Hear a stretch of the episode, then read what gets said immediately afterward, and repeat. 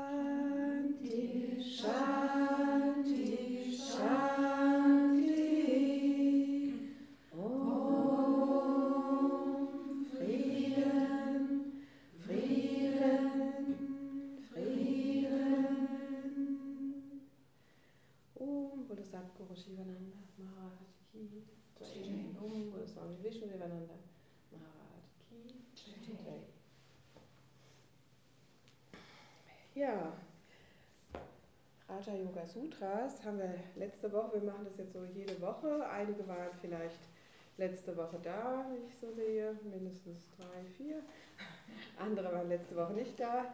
Und so wiederhole ich das jetzt so mal ganz schnell, die ersten Verse der Raja Yoga Sutras aus dem ersten Kapitel, beziehungsweise Padas heißt das ja, die Füße, auf denen die Raja Yoga Sutras, die Leitfaden stehen. Und das erste ist das Samadhi Pada, Theorie des Geistes. Und da geht's los mit Atta Yoga Nushasanam. Und das ist wunderbar. Jetzt heißt Atta. Das erste Wort in den Raja Yoga Sutras ist Atta. Also jetzt beginnt Yoga, jetzt wird Yoga erklärt. Und auch nur im Jetzt können wir was erleben, sage ich jetzt mal noch dazu. Ne? Wir können nicht gestern nacherleben oder in die Zukunft, sondern wir erleben immer jetzt. Yoga, Chitta, Vritti, Nirodha. Yoga ist das zur Ruhe bringen der Gedanken im Geist. Chitta ist der Geist. Damit meint er hier den ganzen Geist. Vritti sind alle Gedankenbewegungen, alles alle geistigen Bewegungen, sage ich jetzt mal so, die durch den Geist gehen. Das sind die sinnlichen Wahrnehmungen, da kommen wir gleich wieder hin bei den nächsten Versen, die wir ein bisschen näher behandeln. Das sind die Emotionen, das sind die Gedanken in Form von Worten, in Form von Bildern. Das sind eben alle möglichen Bewegungen, die durch unseren Geist gehen. Vritti heißt ja auch, wird manchmal auch so als Welle übersetzt. Dann kann man sich das ganz schön vorstellen mit dem Gemüt. Ne? Mal sind die Wellen hoch und dann sind sie mal wieder flacher. Und das Ziel ist, sie ganz zur Ruhe zu bringen. Yoga, Chitta, Vritti, Nirodha. Und Nirodha ist ein Zustand, in dem keine Bewegung mehr da ist, keine Aktivität mehr im Geist. Und dann kommt der nächste Vers, ruht der Wahrnehmende in seinem wahren Selbst. Und dann kommen wir in Kontakt mit dem, was die Yogis sagen, mit Atman, mit dem höheren Selbst, mit dem reinen Bewusstsein, könnte man sagen. Dann kommen wir mit dem in Kontakt, was die Vedantins als die Wirklichkeit bezeichnen. Und äh, ja, mit unserem wahren Selbst kommen wir nur in Kontakt, wenn der Geist nicht mehr aktiv ist. Dann geht es weiter. In allen anderen Zuständen als Nirodha identifiziert sich der Wahrnehmende mit seinen Gedanken. Und je mehr wir uns mit den Gedanken identifizieren, umso mehr werden die Gedanken auch zur Wirklichkeit. Also erstmal hat ein Gedanke ja nicht unbedingt was, äh, ja, hat erstmal keine Kraft. Aber können, ein Gedanke taucht auf und bis zu einem gewissen Grade identifizieren wir uns immer mit einem Gedanken, so sagt es mindestens auch der Swami Vishnu, so haben wir es vom Sukadev gelernt, der es auch vom Swami Vishnu hat und wir wissen das alle, wenn wir es mal beobachten. Wir kennen das alle aus dem Alltag. Wir können einen Gedanken haben, der fliegt einfach vorbei und wir haben manchmal Gedanken oder Emotionen, da halten wir fest und da gehen wir tiefer rein oder kreisen unsere Gedanken darum, dann fangen wir an, aus zum Beispiel einer kleinen Emotion äh, eine reaktive Emotion werden zu lassen. Ein kleiner Ärger wird immer mehr, immer mehr, immer mehr, immer mehr, wenn wir äh, diese Energie, wenn wir den Gedanken, ja, wenn wir dabei bleiben, wenn wir ihm Energie geben, Aufmerksamkeit, ihn füttern, dann kann so ein kleiner Groll äh, mit viel Fantasie, die ja dann auch dazu gehört, sage ich jetzt mal so überzogen etwas, zu einer großen Wut werden und einer impulsiven Reaktion. Aber wenn wir bewusster werden und uns immer mehr bewusst wird auch, dass ein Gedanke nicht immer, dass wir uns nicht immer mit einem Gedanken und einer Emotion direkt identifizieren brauchen, dann, ja, dann kann unser Leben ein bisschen ruhiger werden. Dann werden die Gedanken, dann kommt der Geist besser zur Ruhe. Also in anderen, allen anderen Zuständen, in anderen und da bezieht, der bezieht sich immer auf den vorigen Vers, also alles andere als Stille, als keine Geistbewegung. Jede geistige Bewegung hat, identifiziert sich der Wahrnehmende mit seinen Gedanken, also bis zu einem gewissen Grade. Aber wir haben immer wieder selber die eigene Entscheidung, wie viel Kraft will ich dem geben? Oder will ich woanders hinschauen? Will ich mich woanders auf was anderes konzentrieren? Und dann geht es weiter. Es gibt fünf Arten von Gedankenwellen. Einige davon sind schmerzhaft, andere nicht. Und die Raja Yoga Sutras sind ja schon von vielen, vielen Menschen interpretiert worden. Und äh, da ist die, dieser, ja, warum sind einige schmerzhaft und andere nicht? Aber warum steht da nicht einige sind schmerzhaft und andere sind freudevoll? Könnte da ja auch stehen. Könnte da stehen, steht da aber nicht. Also er hat sich, es macht sicher einen Sinn, dass da steht, es gibt Gedanken, die sind schmerzhaft und andere nicht.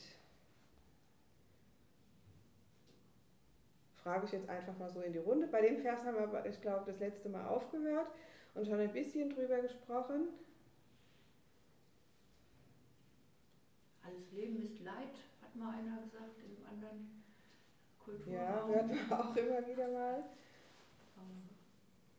Sagen manche Yogis, sagen manche Buddhisten.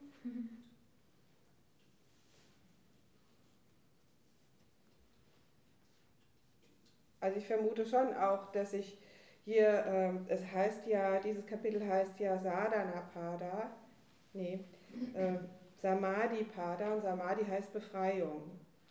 Und so äh, meine ich jetzt auch, dass sich das wieder auf das Höhere bezieht, dass wir also wirklichen Frieden oder Freude, dass die nur kommen kann, wenn gar keine Gedanken mehr da sind. Nur deswegen gibt es schmerzhafte und es gibt andere Gedanken.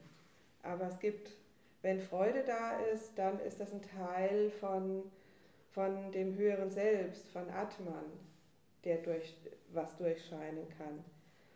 Vermute ich jetzt so.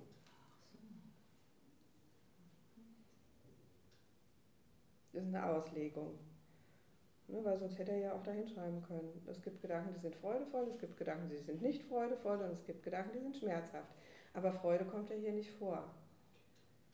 Ja, und im Yoga geht man tatsächlich davon aus, dass diese höhere Wonne oder die, ich sage jetzt mal, die nicht vergängliche Freude oder wirkliche Freude, so würden es jetzt mehr die aus dem Vedanta beschreiben, die sagen ja, äh, alles äh, in dieser dualistischen Welt, das ist unwirklich. Das ist alles Maya, das ist alles Illusion. Und, äh, aber damit ist gemeint, es vergeht alles wieder. Das, das, was wieder vergeht, was kommt, was geht, das, das ist Illusion. Und die wirkliche Freude, tiefe Freude, Ananda im Sinne von Ananda, Satchitananda, das ist was, äh, was auf einer höheren spirituellen Ebene da ist, also wenn wir wirklich dieses höhere Selbst erreichen. Und da, das erreichen wir eben nur, schreibt, beschreibt er ja vorher in dem Vers, wenn die Gedanken zur Ruhe gekommen sind. Dann ruht der Wahrnehmende in seinem wahren Selbst. Und die Qualität des wahren Selbst das ist eben tiefer Friede, tiefe Freude, sage ich jetzt einfach mal so von mir heraus, das ist das, was wir, wer hat denn schon lange Meditation, lange ist alles relativ, ne? wer meditiert regelmäßig? Also einige kenne ich ja, weiß ich es, andere kenne ich nicht. Und das ist ja auch was, was nachher mit der Erfahrung kommt, weshalb Meditation auch so wichtig ist. Weil je öfter wir meditieren und, und wenn es nur ein paar Sekunden sind oder manchmal vielleicht auch ein paar Minuten, dann kommen wir ja in das, was er vorher beschreibt. Dann ruht der Wahrnehmende in seinem wahren Selbst. Dann ist plötzlich nichts mehr. Außer vielleicht schon noch ein tiefes Gefühl von Friede, von Ausdehnung, von sich eins mit allem fühlen oder tiefe Dankbarkeit. Solche erhabenen Gefühle kommen dann aus dem Inneren. Die kommen, wenn unser persönliches Ich, sage ich jetzt mal so, das Ego, wenn das zur Seite tritt, wenn der Geist zur Ruhe kommt, in die Stille geht, dann kommen wir mit diesem Höheren in Kontakt und dann ist das auch eine andere Freude.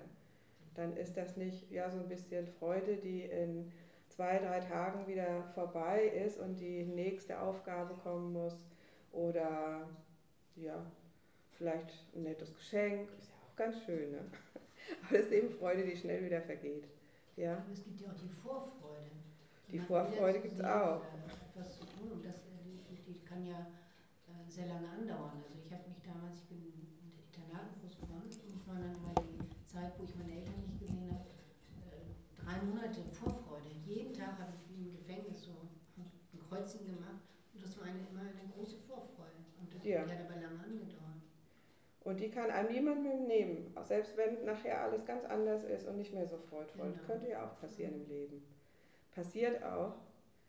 Und natürlich haben wir auch Freude, aber äh, Freude durch, durch Kleinigkeiten, durch ja, manchmal nur ein Lächeln von jemand, der da ist, äh, mit dem wir nicht gerechnet haben, und von irgendwelchen Überraschungen, nette kleine Geschenke, alles, was es so im Leben gibt, zwischenmenschlichen Kontakt, da die Vorfreude, wir können uns auch von anderen Menschen anstecken lassen, von der Freude anderer.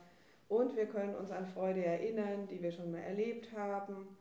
Das ist ja alles da. Hm? Und dann muss man sich immer mal wieder bewusst machen, dass er in diesen Versen dann von der anderen Warte ausspricht, von der höheren Ebene aus. Hm? Aber die äh, viele Verse dann, die kann man auch ganz praktisch dann übertragen. Und ich gehe jetzt einfach mal weiter und komme vielleicht auf diese Freuden Freuden und andere äh, Dinge, Gedanken nochmal zurück. Die fünf Arten von Gedankenwellen, habe ich eins übersprungen, ne? Nee. Es gibt fünf Arten von Gedankenwellen, einige davon sind schmerzhaft, andere nicht. Die fünf Arten von Gedankenwellen sind korrektes Wissen, Irrtum, Einbildung, Schlaf und Erinnerung.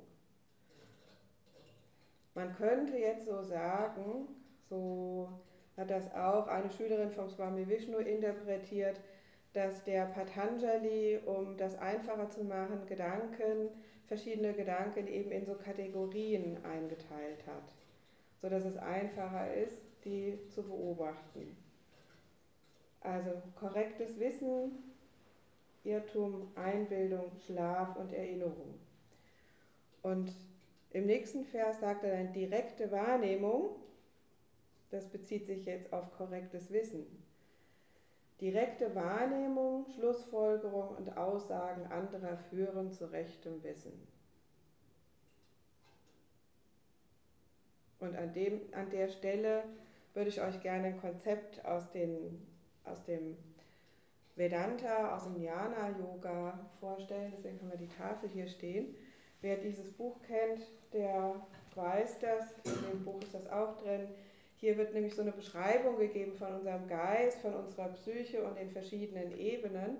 Und da kann man dann so ganz äh, ja, praktisch äh, sehen, anhand dieser verschiedenen Ebenen, ja, wie Wahrnehmung voll geschieht. Und dann können wir uns auch irgendwie austauschen, ne? wie ihr das so aus eurem Leben kennt, wie das ist, oder vielleicht Fragen stellen. Aber da wird dann auch nochmal deutlich, dass da eine andere Ebene noch irgendwie mit einbezogen ist, als das in der, ähm, ja, in der westlichen Psychologie ist. manchmal werden die Raja Yoga Sutras ja auch als die Yoga-Psychologie bezeichnet, weil dort eben ja viel über den Geist und das Verhalten dann beschrieben ist. Und aber auch, wie wir jenseits da gehen, davon gehen können mit Meditation. So Antakarana heißt das. Oder Antakarana, ist er gesagt. Und das heißt inneres Instrument.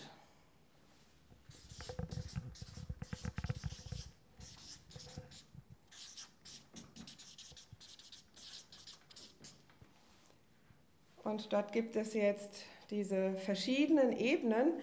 All das, was ich jetzt dort an verschiedenen Begriffen hinschreibe, das sind alles einfach Anteile des Geistes. Und der Patanjali, der würde jetzt in dem, wenn er von Chitta spricht, Yogas Chitta Vritti Nirodha, dann meint er eigentlich den Geist als Ganzes. Aber manchmal werden diese Sanskrit-Begriffe im Yoga auch unterschiedlich verwendet. Ne? Und so in diesem Konzept jetzt von dem Antakarana, da heißt dann Chitta Unterbewusstsein. Ne? Da ist es nicht der Geist als Ganzes, sondern je nachdem, wo sich der Geist befindet oder was er macht, weil gerade jetzt äh, der analytische Verstand aktiv ist oder er gerade interpretiert oder gerade ganz unbewusst irgendwas durch den Geist fliegt, Gefühle kommen und gehen. Dementsprechend bekommt er dann andere Namen. Und da gibt es, also das äußere Instrument wäre der Körper und das ist eben der Geist. Und nicht zu vergessen, jenseits des Geistes ist dieses höhere Selbst, von dem wir vorher gesprochen haben, was dann hier als Atman bezeichnet wird. Und dort haben wir Buddhi, das ist der Intellekt oder die Vernunft.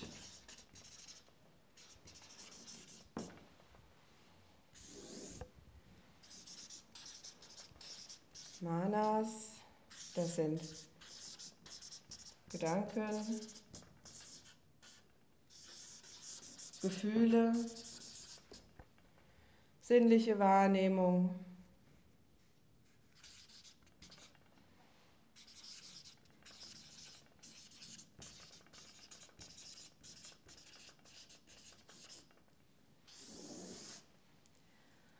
Dann gibt es eine Ebene Ahamkara.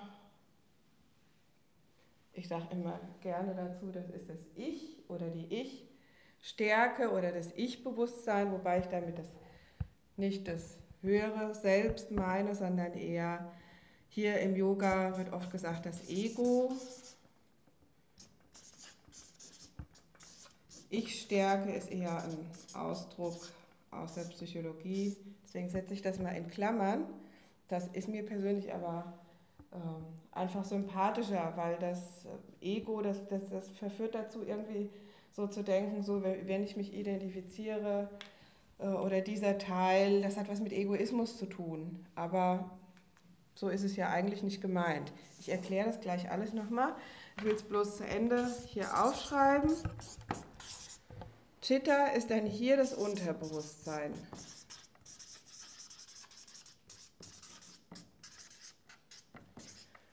Und was jetzt anders ist zu den westlichen ja, Modellen des Geistes, gibt es ja auch verschiedenste Modelle, je nach Therapieform haben die immer auch ihre eigenen Modelle. Und äh, das ist eben dieses Chitta, das Unterbewusstsein. Also im Yoga geht man davon aus, dass dass in diesem Chitta, in dem Unterbewusstsein, alles gespeichert ist, was wir je wahrgenommen haben. Alle ja, Eindrücke im Geist aus diesem Leben und auch aus vergangenen Leben. Und das ist eben so bei den westlichen Psychologiemethoden nicht so. Ne, da geht man nicht von, da geht man nicht in diese transpersonelle Ebene, in die in das Spirituelle hinein, sondern, also da spricht man dann eben von diesem Leben und das ist hier anders. Also hier sind alle Eindrücke, alles, was wir gelernt haben, alles, was wir je bewusst wahrgenommen haben, das ist im Unterbewusstsein gespeichert. Und das kann auch von vorangegangenen Leben sein. Also da haben wir das letzte Mal auch schon ein bisschen drüber gesprochen. Ne? Da geht von der Karma- und Reinkarnationslehre aus, dass die Seele nicht stirbt, wenn der Körper stirbt, sondern in geistige Welten geht und sich wieder inkarniert und im nächsten Leben weiterlernt. Und das ist dann, kann dann auch eine Erklärung sein für manche Erfahrungen, die wir haben und wir finden einfach keine Ursache. Und ich finde das ja, ja finde das sehr gut und sehr tröstlich, dass ich nicht für alles eine Erklärung und eine Ursache rausfinden muss. Manchmal finde ich die nicht. Manchmal ist es einfach gut, so ist es jetzt, so fühle ich mich jetzt und ich kann keine Ursache ausfindig machen und ich kann es auch einfach mal sein lassen und mit dem, wie es jetzt ist, umgehen. Vielleicht mit irgendwelchen Gefühlen oder immer wieder irgendwelchen Mustern, die ich nicht auflösen kann. Dann kann ich im Hier und Jetzt auch hingucken da muss ich nicht immer ganz an, den, an das andere Ende gehen. Obwohl der Patanjali auch in den späteren Versen, in den späteren Kapiteln irgendwann sagt, dass es hilfreich ist, auch etwas an die Ursache zurückzuführen. Also er schließt das nicht aus. Aber bei den verschiedensten Yoga-Lehrern, die ich hatte, auch vor dieser Tradition, habe ich auch schon mal gelernt. Im Yoga ist auch oft die Einstellung, schau einfach hin, was ist jetzt Lass es kommen, lass es auch wieder gehen, mach die Erfahrung, beobachte bewusst, aber ich muss nicht immer, ich kann nicht immer ergründen, woher es kommt. Ja? Also ich gewusst, der Heilige Geist, den wir durch, durch unsere christliche Lehre kennen, den Heiligen Geist, wie kann man den denn integrieren in einem System? Also ich weiß nicht so ganz so viel über das Christentum, aber es gibt ja Christen, die auch sagen, es gibt ein Christusbewusstsein, das nehme ich jetzt mal an, dass das das gleiche ist wie der Heilige Geist und das wäre dann vermutlich Atman oder Brahman. Da gibt es unterschiedliche Begriffe. Ähm, Im Yoga ist es Atman, ist es individuell, ist es äh, mikrokosmisch, ist es in mir der Heilige Geist? Sage ich jetzt mal so, ich vermute das dass, dass man das gleichsetzen kann mit Christusbewusstsein auch im Herzen, vom Bhakti-Yoga her und äh, makrokosmisch gesehen wäre das das allumfassende Bewusstsein, aus dem alles entstanden ist und das wäre dann Brahman. Gibt es noch einen anderen Begriff, was aber dasselbe ist, nicht wirklich dasselbe wie Atman. Also es gibt keinen wirklichen Unterschied. So glaube, Jesus hat doch auch an verschiedenen Stellen gesagt, Vater und ich sind eins. So, ne, dass es da nicht wirklich einen Unterschied gibt. Und so, glaube ich, ist da kein, äh, kann, man das, kann man das durchaus vergleichen, meine ich. Kannst du damit was anfangen? Mhm.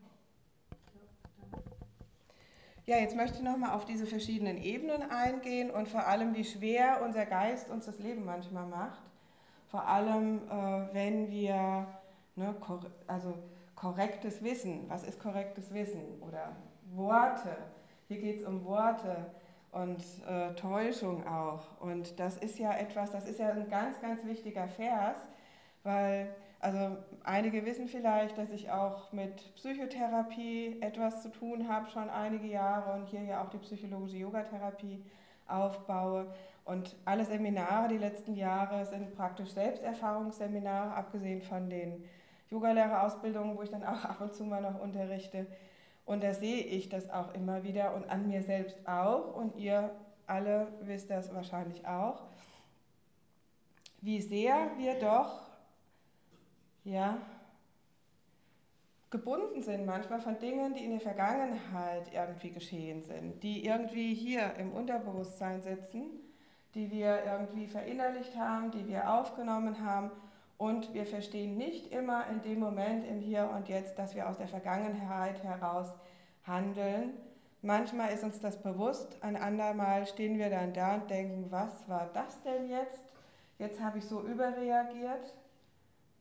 Es hat im Nachhinein, wenn man sich das nochmal durch den Kopf gehen lässt, macht es vielleicht überhaupt keinen Sinn mehr. Warum warum ich da jetzt so gerade äh, übermäßig impulsiv oder emotional beteiligt war an irgendetwas.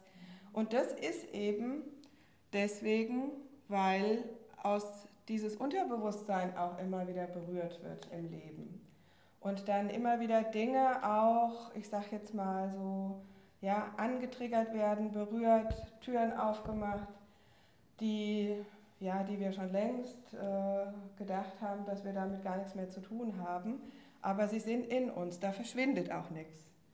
Im Unterbewusstsein bleibt alles vorhanden. Das haben wir erfahren und das ist ja auch ein Erfahrungsschatz. Aber kann man die nicht äh, verschlossen lassen, die, die Türen? Ja, anscheinend nicht, weil äh, ja, es muss nicht. Es muss nicht. Das passiert ja im Alltag. Ne? Im Alltag passiert es.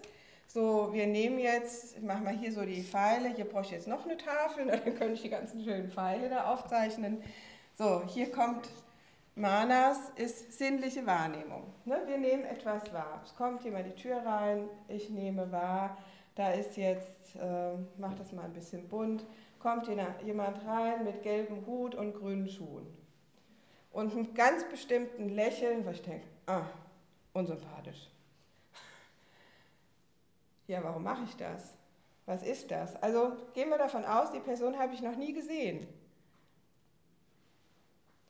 Könnte auch ein anderes Beispiel sein. Jemand, der eine bestimmte Haltung hat oder einen bestimmten Geruch oder irgendwas auf der sinnlichen Ebene oder irgendwas auch, was ich sehe, was mich an irgendetwas erinnert, das ist in dem Moment, ist uns das ja meistens nicht bewusst. Ja?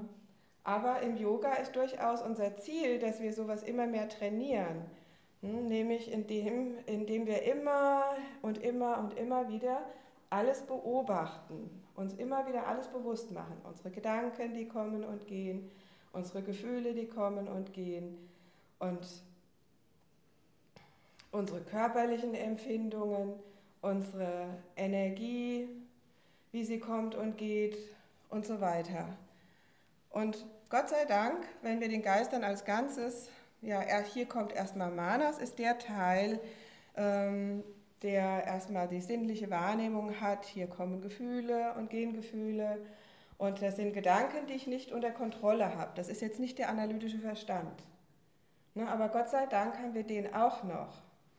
Ne, und es könnte sein, dass Manas irgendwie hier Kontakt in, hin hat und fragt, kennst du das? Ja, kenne ich, unsympathisch. Fertig, Stempel. Schublade. Und dann haben wir Gott sei Dank aber noch hier Buddhi und teilweise hat Sukadev, in dem Buch steht das so nicht, aber Buddhi, das fand ich nämlich immer ganz spannend an manchen Stellen zu hören, dass Buddhi nicht nur Intellekt und Vernunft ist, sondern auch die höhere Intuition, die sich entwickelt durch einen klaren Verstand. Und das fand ich immer ganz spannend. In, in dem Buch hier steht die Intuition hier, bei Atman. Und das eine schließt das andere Gott sei Dank nicht aus. Ne? Wir sind hier auf dem Weg und entwickeln das. Und bis es eine ganz klare, also hier ist die Quelle der höheren Intuition, sage ich jetzt mal so.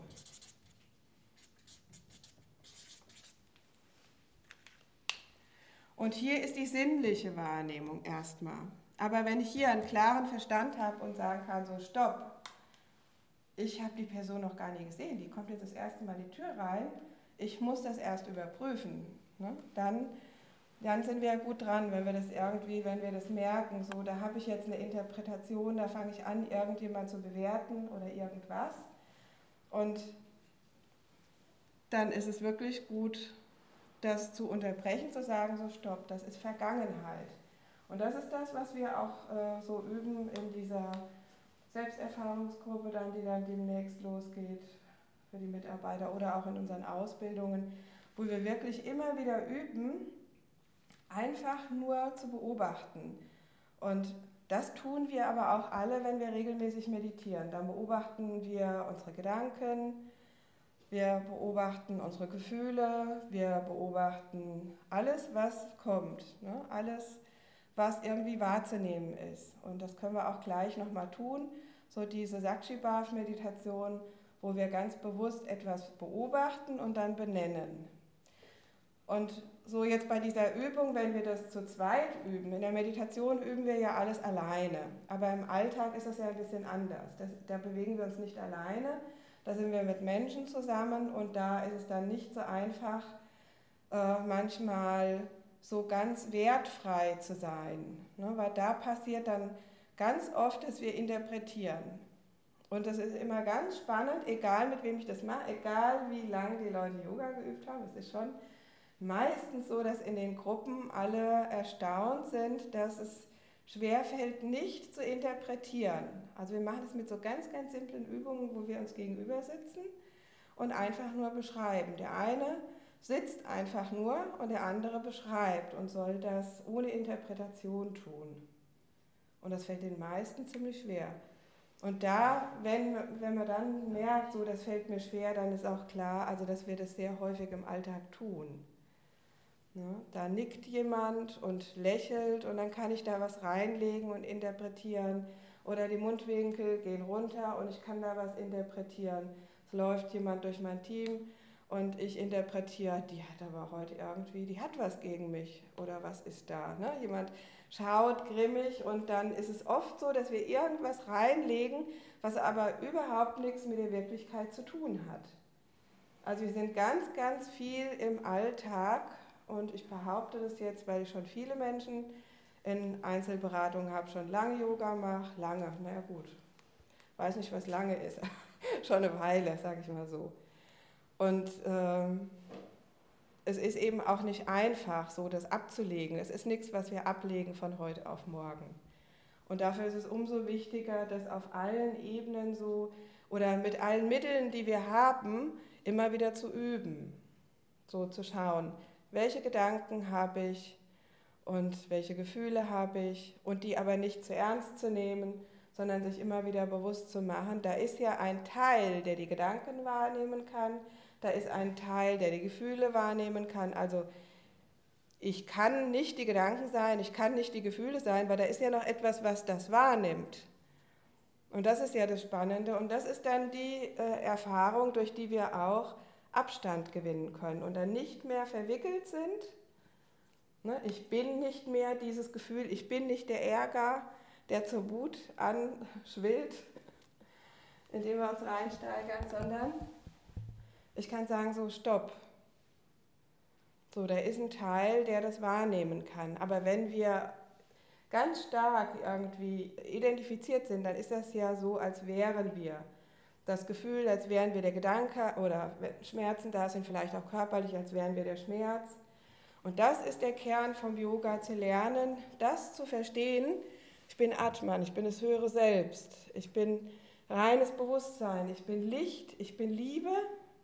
Und wenn es einfacher fällt, können wir auch sagen, ja, ich bin auch. So als Brücke. Das hat der Sri Kadikeyan, so ein Schüler von Swami Shivananda, der also 15 Jahre zu uns kam immer so Rituale gemacht hat, da erinnere ich mich gerne dran, dass der das immer so als Brücke äh, gegeben hat und so gesagt hat, wenn du das nicht so als Wahrheit nehmen kannst, dann sag, ich bin nicht nur die Gedanken, ich bin nicht nur der Geist, ich bin nicht nur die Emotionen und ich bin nicht nur dieser Körper, denn es fühlt sich ja so an, ne? erstmal, als wäre ich das. So laufe ich ja auch hier rum und so bin ich in der Welt und aber es ist ein Unterschied, so ich bin und ich bin ganz da drin verwickelt oder mich wirklich davon auch ab und zu lösen zu können, zu sagen, okay, das sind, Teile, das sind Teile von mir, das ist ein Instrument. Und da sind diese Begriffe ganz schön. Also Antakarana, den Geist als Instrument zu verstehen, mit dem wir uns in der Welt ausdrücken und den Körper auch. Weil die Gefühle machen sich ja auch im Körper bemerkbar. Das ist ja nicht nur im Geist, sondern das Ganze gehört ja alles irgendwie zusammen. Das ist ja das Schöne auch im, am, an diesem integralen Yoga, was wir hier praktizieren, weil wirklich alle Ebenen zusammenfließen. Ne? Mit dem Hatha-Yoga haben wir auch den Körper und beobachten auch den Körper und lernen, wie fühlt sich das an, wenn es verspannt ist, entspannt ist, wenn Energie fließt, wenn Ausdehnung kommt, wenn Leichtigkeit kommt. Und plötzlich haben wir vielleicht Farben und Lichterfahrung. Das kommt dann auch hier aus dem Unterbewusstsein äh, können auch übersinnliche Erfahrungen kommen. Und ja.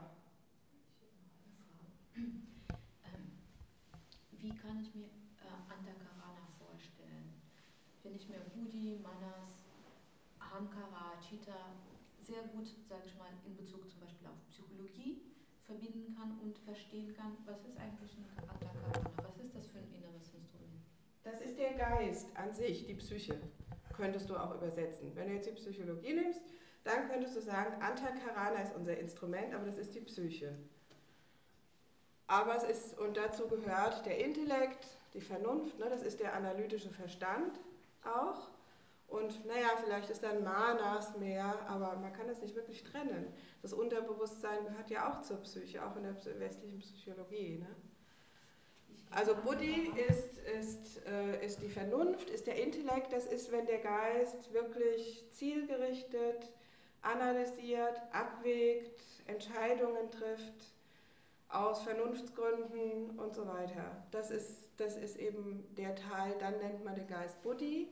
Wenn die Gedanken jetzt nur so unbewusst durch den Geist gehen, wie das manchmal so ist, wir setzen uns hin, wollen eigentlich meditieren und in Stille, aber dann kommen wir erstmal alles, was irgendwie im Alltag wichtig ist. Ne? Dann kommt so alles Mögliche, kommt uns in den Sinn.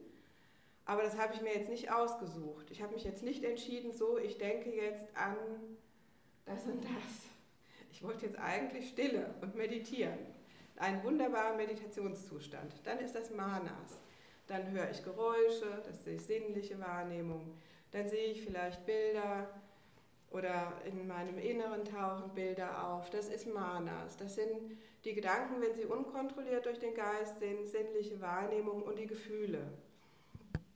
Und Ahamkara ist der Teil, der äh, sich identifiziert. Der sagt, ich bin Shivakami oder ich bin Renate, ich bin groß, ich bin klein, ich bin dick, ich bin dünn, ich bin reich, ich bin verheiratet, ich bin geschieden, ich und so weiter. Ich habe ein großes Auto, ich bin ganz arm. Also wir können uns ja mit allem, und das tun Menschen, mit allem, was uns wichtig und wert ist, irgendwie identifizieren oder mit allem, was es so in der Welt gibt. Jeder identifiziert sich mit Beruf, ist ja was, wo wir uns stark mit identifizieren, Partner, Äußerlichkeiten, äh, Sport, tolle Autos, also brauchen wir uns so die Werbung anzugucken, was sie uns noch alles verführen wollen, womit wir uns identifizieren sollen. Ne? Und ja, das ist, Ahamkara ist der Teil, der sich identifiziert. Und Chitta ist das Unterbewusstsein, in dem sämtliche Erfahrungen liegen, Ne, in diesem, aus diesem Leben, alle Prägungen aus der Kindheit, ne, die, das ist ja auch das, äh, was es uns nachher schwer macht. Wir nehmen Prägungen, wir haben in jedem Leben, nehme ich mal an, in diesem Leben Prägungen und vielleicht aus voran, vorangegangenen auch noch. Das ist aber gar nicht wichtig. Es reicht ja, also wir haben ja meistens schon damit zu tun, das, was jetzt ist, äh, zu sehen und klar zu sehen und uns damit auseinanderzusetzen. Schließt alle diese Ebenen ja, genau. Antakarana ist das Ganze. Das, ja, genau. Das ist der Überbegriff und heißt übersetzt inneres Instrument. Und damit ist der, ist der Geist als Ganzes gemeint. Ja.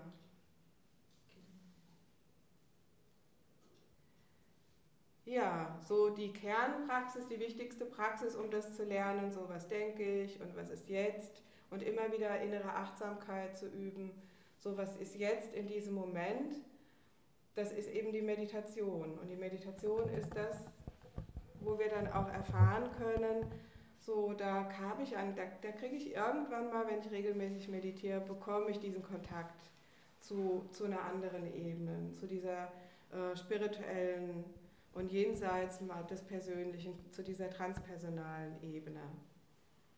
Ne? Aber auch das Beobachten im Alltag ist wichtig. Ne? Und das ganze, die ganze Yoga-Praxis, meine ich, ist dazu da, dass wir uns insgesamt entwickeln können und nicht, dass es im Yoga-Raum, im Meditationsraum bleibt, sondern dass wir es mittragen und uns dann auch im Alltag immer wieder beobachten.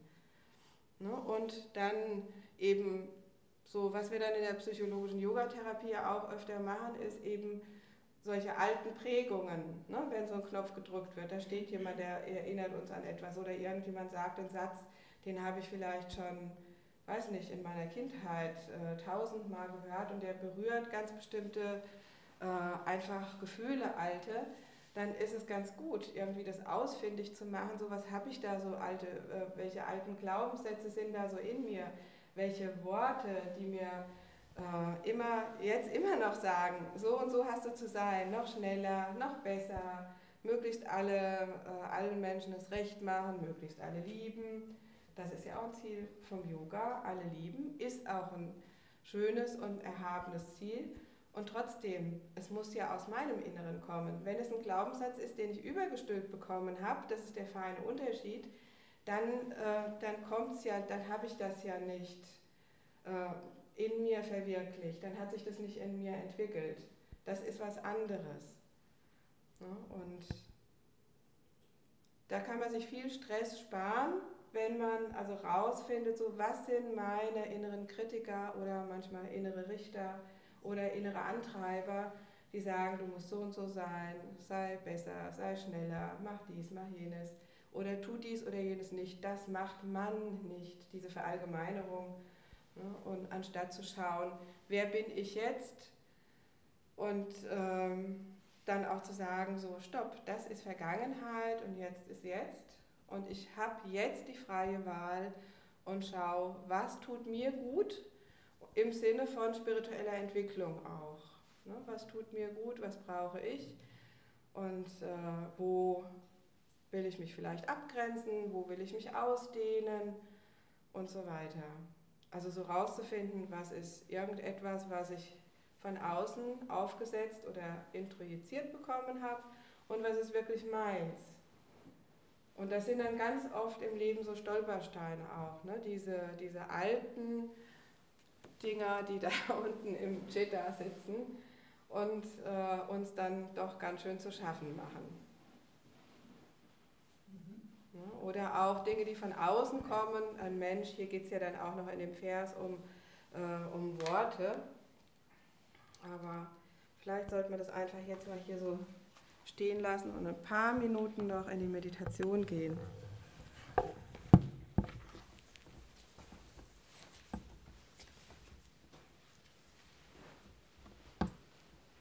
Irrtum ist getäuschtes Wissen und passt nicht zur Natur der Sache.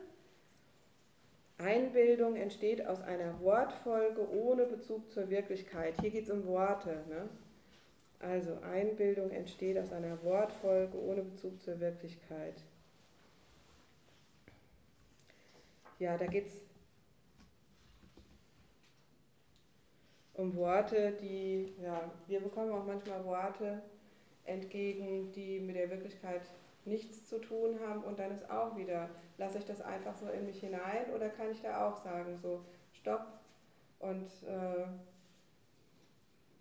was, ist, was ist meine Wirklichkeit? Hat das wirklich was mit mir zu tun oder hat das jetzt mit mir überhaupt nichts zu tun?